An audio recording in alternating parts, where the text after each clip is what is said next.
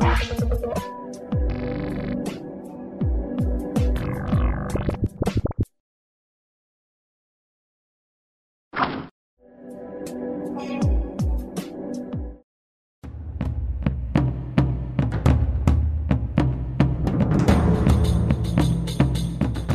您现在收听的是、收看的是《灿烂时光会客室》，我是节目主持人管中祥。灿烂时光会客室是由灿烂时光节目跟公司议题新闻中心 PNN，还有公民行动影音记录资料库联合制播的视讯跟音讯的这个节目哦。我们的节目呢，每个礼拜天晚上的九点半，在公视新闻议题中心 PNN 的这个网络上面，我会进行直播。之后呢，会在呃公民行动影音记录资料库以及灿烂时光的节目呢，会有这个所谓的视讯的这个播出哦。那我们。今天要跟他谈的这个议题呢，其实，在《灿烂时光》节目其实也谈过很多遍了，大部分都是跟公库的记者一起来连线。不过，我们今天希望能够更深入的来去讨论这个问题哦。这个问题就是，呃，桃园航空城这个是台湾史上征收面积最大的一个征收案了。那我们知道，我们的政府为了要去呃盖的一个航空城，其实让很多的居民呢，他必须要面临到这个流离失所、家园被拆迁的这样的一个。命运，当然，我们政府有他自己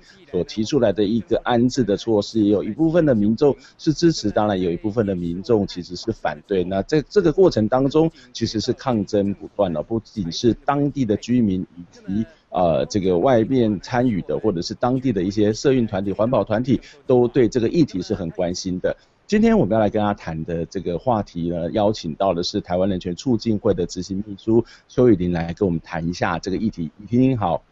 好，主持人好，大家好。呃，我们知道这个议题其实是呃台权会哦非常长期的关注这个议题，那可是有有些听众朋友或是观众朋友未必了解桃园航空城到底是怎么回事，可不可以请雨林稍微来帮我们解释、介绍呃介绍解释一下这个议题到底是什么呢？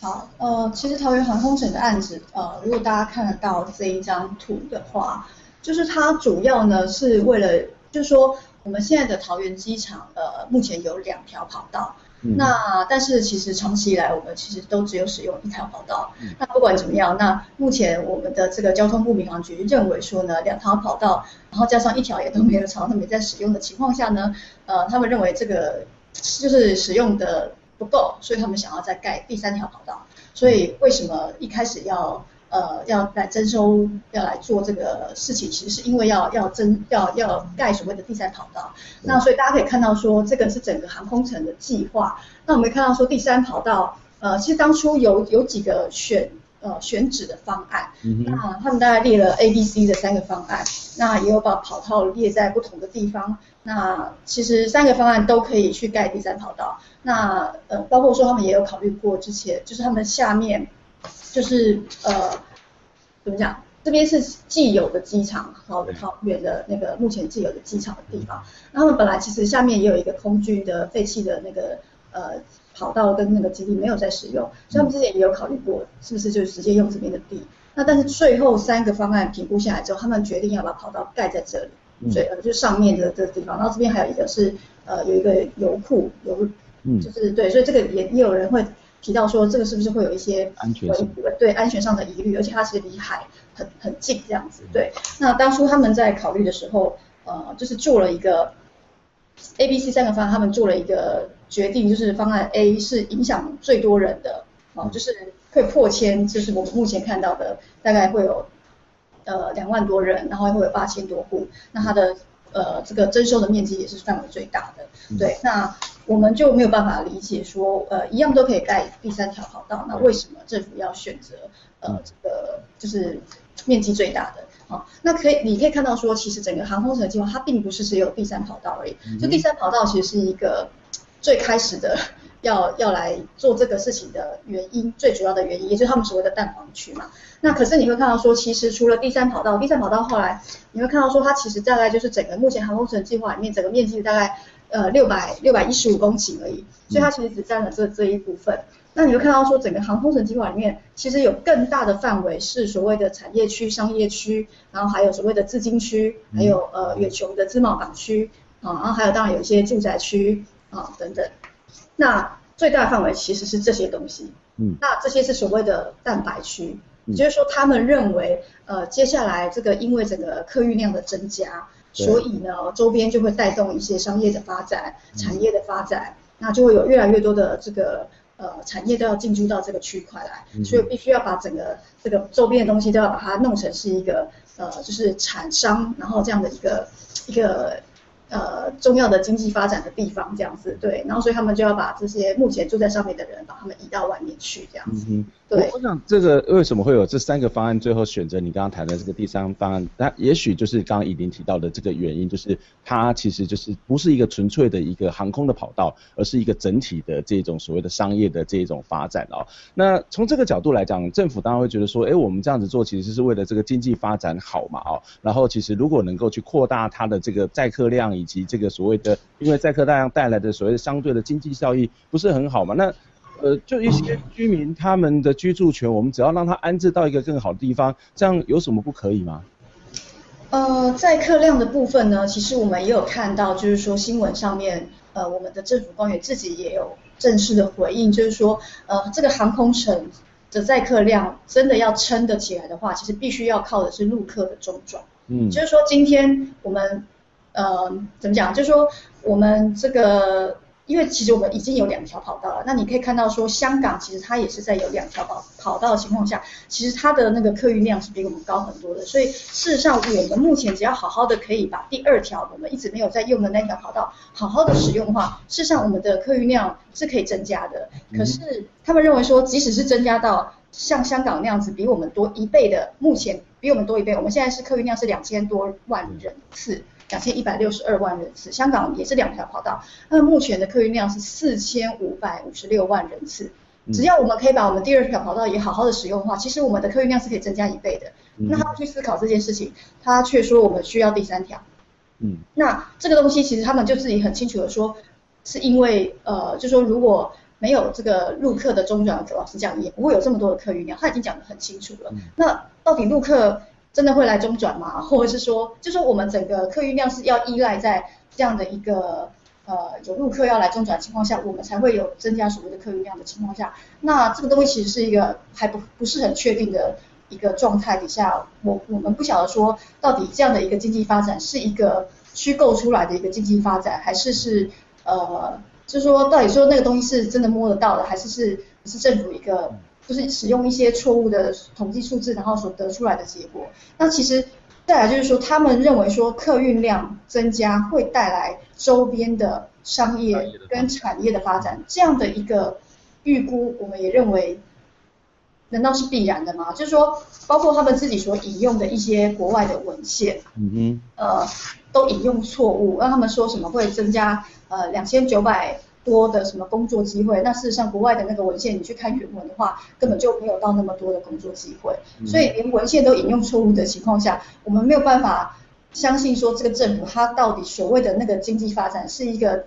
怎么样真正真实的经济发展。那我们也是在不断的在好多次的呃跟他们在开专案小组会议或者是大会上，都不断的去希望他们可以在针对这些公益性跟必要性的部分，可以再把它讲得更清楚一点。那这样也比较更能够去说服。呃，这些就是迫被迫被迫要离开的这些居民，可是他们却连这些地方都没有办法讲清楚的情况下，就执意要去，呃，就会让人家质疑说，是不是只是要为了要炒地皮而已，而不是真的，就是说，我相信所谓的炒地皮跟所谓的一个健康的经济发展，这两个东西其实是不能够直接画上等号的，因为我们认为炒地皮这样的一种。经济发展模式其实是非常危险，而且也是对于整个国家的这个经济状态，这种用一种借债的方式，然后来去，因为大家都知道说航空城我们要花这个五千五百多亿的这个纳税钱，然后来来做这整个计划嘛，那这个东西其实是要去跟可能是要去跟银行借钱的。对。那如果未来真的没有这么大的经济发展出现的话，这五千五百多亿到时候是会变成是负债的状态，也就是说全民到时候是要变成是一个。要要去，对我们未来的子孙，就是要开始有越来越多的这个国债要去要去这个看要怎么去帮这个国家来来偿还。那这些东西我们认为都是很很很危险的，而且也不是一个健康的经济发展的状况。按照以琳说法，其实政府它其实有提出一套它的说法，一些数据。可是这一套说法跟数据，呃，一方面它可能是建立在一个虚幻的想象跟期待上面了，就是到底能不能有这么多的人，或者这么多的陆客，或是一定是呃把这个所有的宝都压在陆客上面，这一部分是居民或者是台权会这边是质疑的。另外一部分他们所指出来的这个数字，包括这个所谓的就业机会等等，其实在这个数字上面的推算，或是这个数字的本身，恐怕都是有很大的问题。不过这个其实我们常常看到，如果我们经常跟政府去打交道，或是跟政府有一些这个抗争，这个情形也不太少见了。哈，就是他们常常会用这种方法，然后给我们画了一个大饼，但是他们还是执意的进行。我想要了解这个航空城的这个进度，它到底到什么地方了？现在呃，居民或者是他现在已经已经开始动工了吗？还是已经开始征地了呢？呃，我想航空城的计划，它其实。呃，可能比目我们之前看到的很多的土地征收的计划比较幸运的是，大家是在最前面的这个阶段，都市计划呃的这个阶段就已经就是发现了这这件事情，因为我们会看到很多大埔案或者是很多案子，其实都是在很末端，是在土地征收或者是说已经要拆房子的时候才发现的。那所以今呃航空城目前的这个计划呢，它其实在七月二十九号呃的这个都委会的大会上呢，它就是呃计划通过了。那呃，所以可是他这个计划通过，它是一个都市计划的通过。那接下来他还必须要呃走所谓的土地征收的程序，也就是说土呃营建署的这个土征小组，他还是必须要针对，就是接下来就要开始进行征收了嘛。那他就是必须要针对这个所谓的公益性跟必要性，然后去再去做一个更清楚的一些，因为开始要真的做所谓的征收的时候，这个就是实际上会真的对人民有非常大影响，而不是像都市计划。因为他我们会看到说都市计划，他在审查的时候，他们引用的是都市计划法，对，那他们会认为说都市计划不需要去考虑太多的呃公益性或必要性这样的事情，只要去考虑说这个都市计划的规划是不是呃符，就是是不是有完整啊，然后是不是呃符合这个一些绿化、啊一些美观的这样的要求就可以了。可是他接下来进到土征阶段之后，他这他就必须要针对到底这整个征收它的公益性跟必要性。有多强，他一定要去做出一个很清楚的呃厘清跟说明，然后包括一些呃像土地这呃土征的这个条例也已经有修法，那针对我们看到说目前的这个航空城的计划范围里面有非常多的特定农业区，就是我们所谓的良田，它其实是必须要去做听证的。那不过我们会认为说这个计划其实。呃，范围这么大，所以它不应该只针对特定农业区，也就是良田的部分做听证，它应该是整个区域的范围都应该要做听证这样子。那也就是说，现在通过的是有关于都市计划，那再来就是会进入到土地征收。不过我刚刚听到一个让我觉得有点讶异，就是都市计划通不通过或是规划是不需要考虑到公益性跟必要性的吗？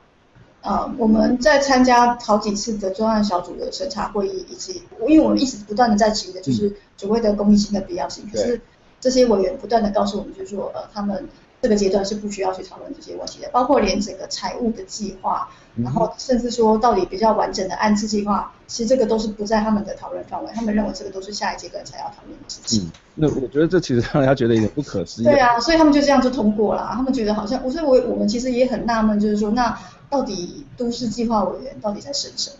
对啊，那这其实跟我们看到一个环评会，一个环评到底这个能不能通过，它其实跟土地征收跟其他没有什么太大的相关，它只是在这个案子嘛，对不对？这个案子是不是会造成这个所谓的环境的污染，或者是其他的这种所谓的文化上面、景观上面破坏，也都是在一个这个案子能不能新建之前，其实就已经开始去做相关的评估。可是让我觉得非常讶异的是，原来我们的都市计划相关委员这个部分其实是不管的啊。不过这个其实。显然的，我们还是从民间团体或者从一些反对的民众来讲，还是有一些所谓的抗争，或者还有是一些有一些挽回的机会吗？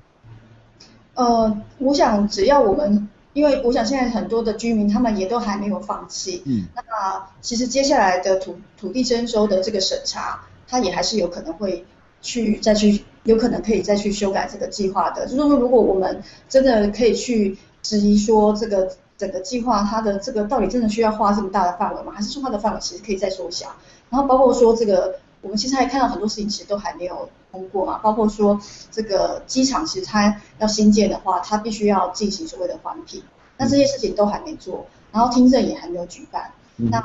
所以我们认为说接下来还有很多事情其实都是需要去厘清。那呃在这这些过程里面都有可能再去。让大家去看清楚说整个计划到底它真正需要的需求的这个土地范围到底真正需要的是有多大？对，因为我们在之前的整个都市计划的抗争过程中，其实我们也蛮成功的，顺利的去让某一些区块，当然虽然没有很大的区块啦，嗯，是有一些一些村落就在这个过程里面，其实就顺利的被剔除了，就透过澄清的方式去讲说，我们就是在计划的边缘啊，那你你到底可不可以讲清楚，说你到底要我这一块地是要做什么？嗯，如果今天讲不出来的状况底下，为什么我要把我的田，把我的家，然后就这样子奉献给你，然后你到底要做什么也这样讲不清楚，这样子，对，所以其实。我想我们在每个阶段都是，大家都还是会持续的去呃去澄清，然后也会持续的去争取大家的权益这样。我想在这个过程当中，其实我们看到这个透过人民的抗争，其实有好像是挡住了某些的东西。不过在这一路的抗争里来，其实所有的居民是非常非常的辛苦哦。那我们我们看到这个政府虽然提出了这个航空城，它可能会带来什么样的好处？那这大概就是政府他自己一面支持，或是从他自己的角度跟立场去所做的评估。可是实际上面对台湾的农业或当台湾的土地，或是当地的民众会造成什么样影响？我们待会再请宜琳来跟我们进一步的分析跟讨论。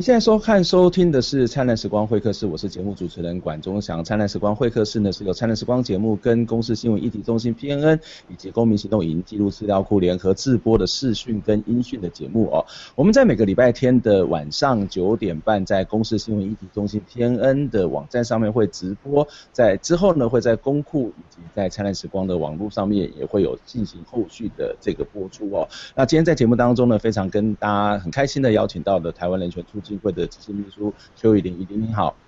好，主持人好，大家好。刚以林有跟我们谈到所谓桃园航空城到底这个规划是什么？那当然从一个政府的角度来讲，它是一个所谓的都市的发展或是一个国家发展，他认为似乎是一个必须要做的事情。可是这是一种从政府的想象，可是这个想象当然我们看到似乎是一个比较虚幻，而且并且不是那么踏实的一种做法。那即使这个想象是真的好的，可是这是当政府的一些规划跟看法。那回过头来从桃园在地的居民来看，从现有的环境生态来看，从现有的生活方式来看，这个对当地的人或是当地的呃景物、当地的环境会造成什么样的影响呢？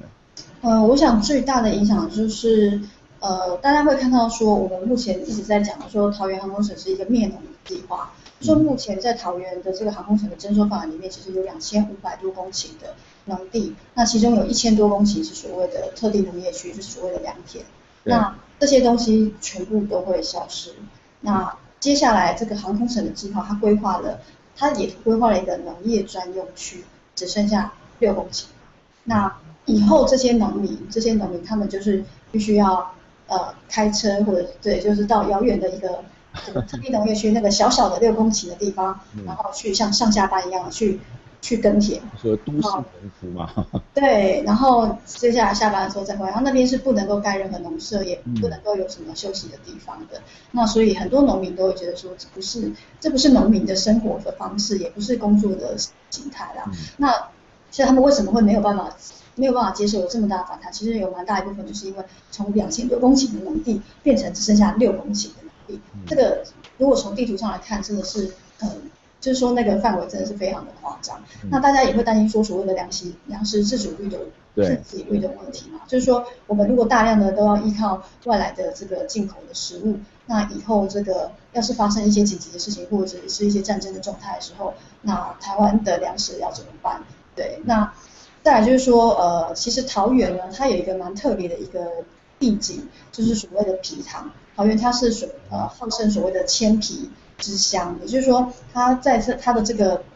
呃范围里面，它有一千多口的皮塘。那所以搭配着就是说那些绿绿的农地，你会看到说，如果我们从高空俯瞰的时候，尤其是很多国外的旅客，他只要第一时呃抵达这个桃园国际机场，从空中看看起来的时候，会看到很大片的绿油油的农地，跟一口一口的皮塘，就像镜子一样反射的那个光线，其实还蛮漂亮的。那这个也已经这样的一个很特殊的地景，也已经被定义说它是一个呃这个呃国际的一个这个特殊的一个文化的景观。那所以也已经国际上也已经认定说，这个这样的一个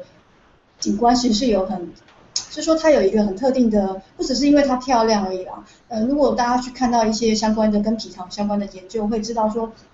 这些皮塘其实都是因为早期这个农民要开垦，那可能没有一些灌溉的设施，所以他们自己去、挖的。对，去挖，然后把它弄成是一个，所以你会看到说每一口皮塘其实都会跟这个呃这个聚落，然后农民的开垦，其实都是一个很重要的开垦史。那桃园的整个农农地或者是说一些开垦的历史，大概从这些皮塘上面都可以看得出来，说哪边为什么会有这些聚落这样子。就它不只是一个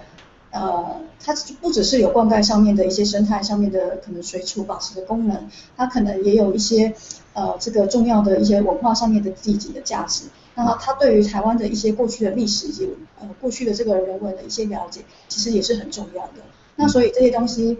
我们却要把它这么的嗯弃之如敝屣。那我们认为，就是说我们看到这个桃园县政府或者说我们的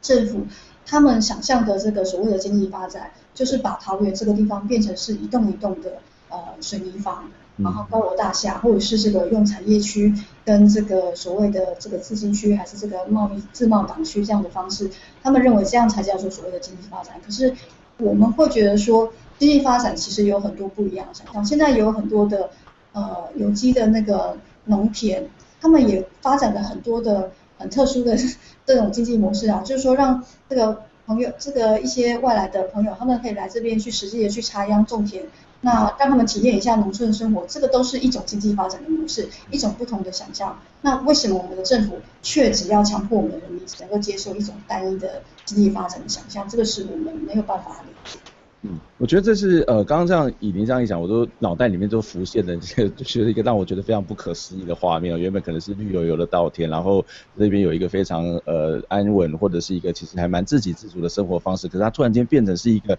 非常大的这种所谓的水泥的跑道，然后旁边有很多的这个高楼大厦，然后你可能看到这个高楼大厦，也许一开始盖起来还蛮多人会去那边 shopping 或者买东西，可是它可能会受到很多不同变数的影响，然后它突然间有一天变成桃园航空城，不是哦，桃园航空空城，那我。觉得那个如果真的是往这个发展，他们觉得是一个非常不可思议的事情，因为它涉及到不只是这个农业这样一个自给自足的国家安全的问题，其实也涉及到整个历史文化、整个环境的发展哦。那这个其实真的是一个非常需要特别去慎思，甚至是要去反对的一个一个这个所谓的大型的计划哦。航空城它其实不是只有航空城，不是只有天空飞的这个概念了，其实也好，包括你刚刚谈到所谓的自贸港哦。那自贸港其实里面非常重要的一个角色，就是前一阵子设。涉及到弊案的永远雄集团哦，可以跟我们谈一下这个桃园的这个自贸港的一些状况吗？呃，其实如果你听在地的一些居民在讲自贸港，他们都会觉得就是住在那个自贸港区附近，就好像住在这个远雄的帝国旁边一样，就是都有一条外专门为这个自贸港去开的一条很笔笔直的一条道路，然后那条路上面没有什么车在开，就是只有会去自贸港的车才会开那条路这样子。嗯。啊，然后它的范围其实目前它的范围就已经非常非常的大了。呃，它目前就已经有四十五公顷，可是我们却看到说，它其实一直到呃今年，呃，就是它已经用了十几年的这个状况下，它也目前也才只用了二十七点五公顷。嗯。也就是说，它目前自己的呃既有的范围里面，它的使用率就还达不到。可能就只有一半而已。对。哎，那可是我们的这个航空城的计划，却还要再割所谓的一百多公顷，继续给它来这扩大来使用。大家可以看到说这一块土上面这一块区域就是呃远雄自贸港，就是会再增加的一百多公顷的范围这样子。对。嗯。那就会不是很了解，就是说，就像我们刚刚呃，如果大家。了了解说桃园其实目前的一些呃，其实桃园目前哦，除了这个航空城的计划之外，它其实目前有六个都市计划都还没有进行完成。那你会看到说这六个还没有进行完的都市计划里面，原本他们所预期的一些人口发展啊，什么经济发展等等，都没有达到他们一开始预期的那么高的呃结果。那有一些可能只达到百分之十九，有一些是百分之十四。甚至百分之三十九或四十。就是说，现在桃园目前有的一些所谓的计划，就是计划，对，那其实就跟现在远雄的这个也一样啊，就是说他们自己所预估的那些发展，跟他需要使用的面积，其实根本都都还用不到那么多，然后我们又要继续再划更多进去给他们，所以这个其实是一个让人真的觉得说是。这就是不是真的只是在炒地皮啊？因为我们现在看到说，因为航空城的计划，这几年来其实桃园的整个地价上那个上涨了非常多，房价跟地价都一直不断的在上涨。那的确有一些人会觉得说，哎，这的确是一个有利可图的状态。那甚至我们也看到有一些投机客，他们在这一两年就会呃去买这个桃园的地。那他也不是打算要住在那边，他就是只是要来这个，就是说等到这个计划。这个通过之后，这个房价整个高涨，地价高涨，他就赶快卖掉，那就是只要来赚一笔而已。可是，呃，对于当地的居民而言，他们其实的伤害会很大，因为他的房子被征收了，然后接下来你们盖的那些高楼大厦，其实可能是他买不起的，他可能连一间厕所他都买不起。嗯，对，就是说我们政府一直在说所谓的什么合宜住宅那些东西，对，其实一平也都还是蛮蛮贵的。那如果你真的是要呃这个。就是一家，如果他们家族是比较大、比较多的人口数要一起住进去的话，好几平、好几十平买下来，其实恐怕也是要好几千万吧。那一个一个正常的人，就是就是说，政府虽然有一些可能会有一些补偿措施，可是那可能都不够你去真的去换到说你现在就已经可以呃好好的生活的这样的一个一个空间跟房子。嗯就是你刚刚谈到说，桃园现在有几个不行不同的这种所谓的开发案，其实包括刚刚谈到的自贸港这个部分，其实都还有很多的闲置空间哦。这让我想到，其实，在台湾各地的科学园区，其实也是类似的情形，就是啊，例如说大埔案，其实就是一个非常典型的例子。明明也有很多的科学园区，或是过去的，例如说好的彰滨工业区等等，它又还有很多的土地，其实都还没有使用，但是呢，他们还要去开发一些新的这种所谓的科学园区。为什么这样的事情是会不断的重复、不断的发生呢？我我我们必须要讲，就是说，呃，其实台湾的土地征收法真的是，可能是真的是必须要好好的去修法跟解释。嗯、那如果大家有听过像徐世荣老师的一些演讲，对，就会提到说，我们我们现在还在使用的区段征收，其实是十九世纪的东西。嗯、那其实像日本。他们因为成田机场的一些抗争，呃，其实他们在互相韩国，他们在一些都更或土地征收的这些做法上面，其实他们都会相对的格外的谨慎，他们不会随随便便的就会去划这么大的范围，然后不敢了，就说不敢再去滥这么腐烂的去征收大家的民地，然后要来去。呃，去做，即使它是一个公益性的使用，它都会在格外小心，因为当时这个成田机场的这个征收那个呃的过程里面，就已经引发了非常多这个警民的冲突，然后还有一些流血的事件，所以他们其实是有汲取一些教训。那嗯、呃，你会看到说台湾我们的地其实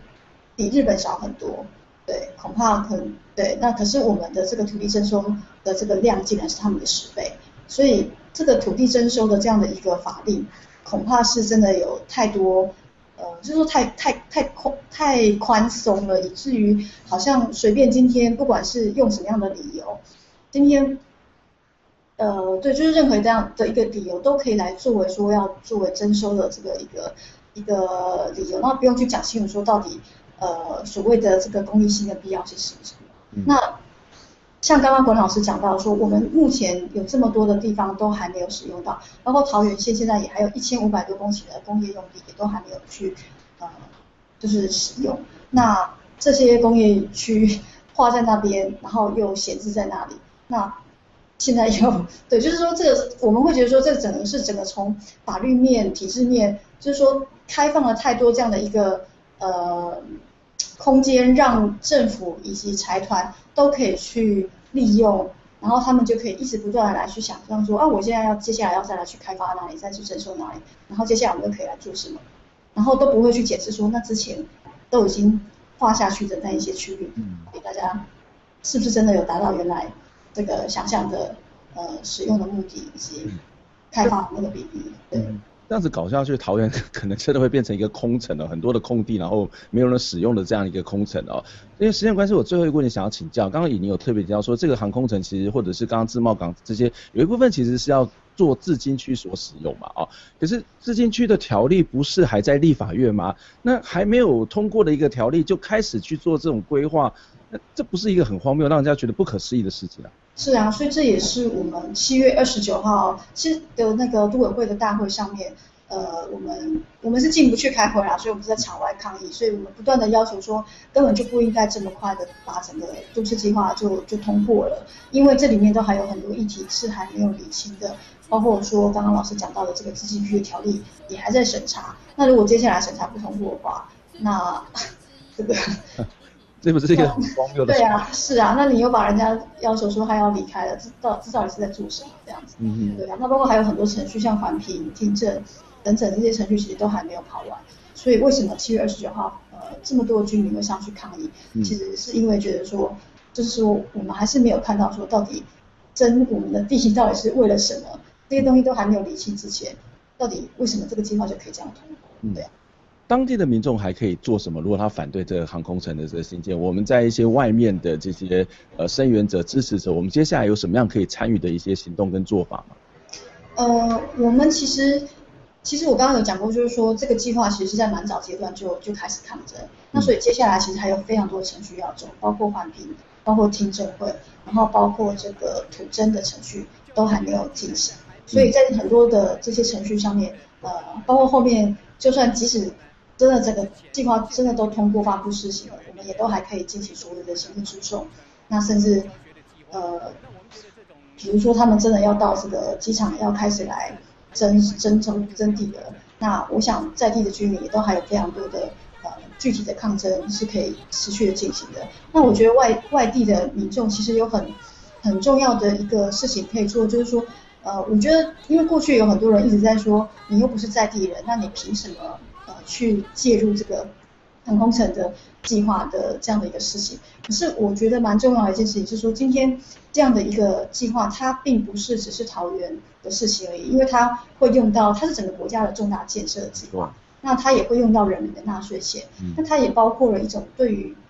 台湾的一种未来的经济发展的一种想象，我们到底要走往哪里的一种一种一种想想想法，那政府已经展现出他们的想法是什么样的一个一个一个心态一个走向，那我们人民难道不？不愿意站出来讲出我们自己也许有一种不一样的想法、另类的想法。那我觉得这个不只是在帮这些反迫性的居民讲话而已，而是说整个国家的财政支出、整个国家未来的经济的发展的想象。我觉得我们每一个人其实都有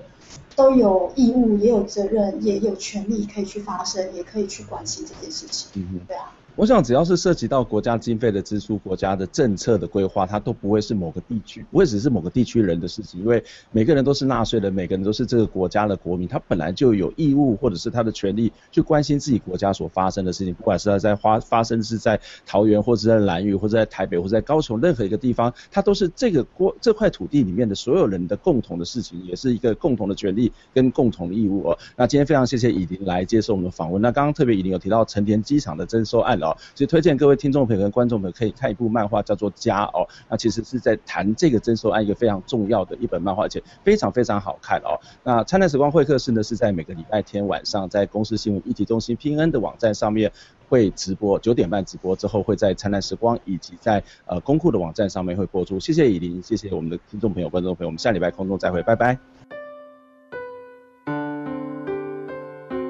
天空的眼泪洗过了时间，还来不及发现，攥在手中的幸福消失不见，心中的黑暗掩盖了希望，忘记要相信。